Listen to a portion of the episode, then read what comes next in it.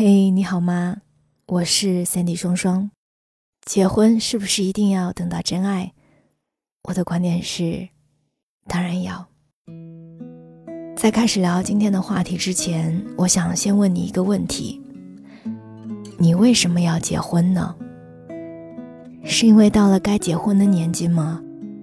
是因为父母的催婚，为了不成为别人口中的画饼等等？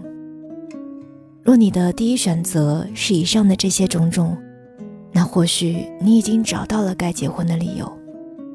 哪怕你心里还有着千万的不情愿，但是在下意识当中，你不得不承认，你已经选择了妥协。你有没有想过，很多人都会问：结婚是要找自己的真爱，还是找一个合适的就可以了？却从来没有人问，谈恋爱该不该找真爱？因为恋爱和婚姻本质上就是两件事情。恋爱的时候体验两个人在一起的美好时光就够了，婚姻则需要面对的是相对更为复杂的社会关系、经济关系和法律上的责任以及义务。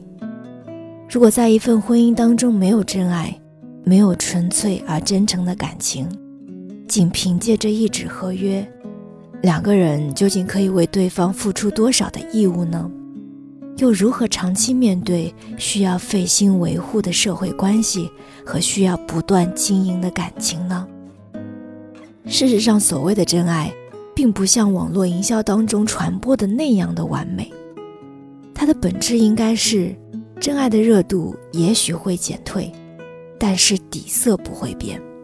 他不会因为对方的财富地位而胆怯惶恐，不会因为自己多付出一些便怨声载道，也不会因为对方少付出一些便心生计较。少了步步为营的权衡与思量，在不断被时间冲刷而趋于平淡的婚姻当中，还保留着一份热忱去用心守护。那些因为妥协而进入婚姻的人。必定是理智大于感性的。婚姻有太多未知，也充满着各种挑战。当一个人在婚姻当中太过理性的权衡利弊的时候，也终有一日会因为理智而放弃婚姻。哪怕没有放弃，在面对婚姻中每一道坎的时候，都会变成是一种考验，而并非两个人并肩作战的成就感。日子是很平凡。但若你不是为了结婚而结婚，那请你务必要等到那个人，哪怕需要等很久，也好过艰难度日。你要知道，当双方在一起能玩得尽兴、笑得开怀的时候，哪怕柴米油盐平凡至极，这段感情也会愈久弥坚。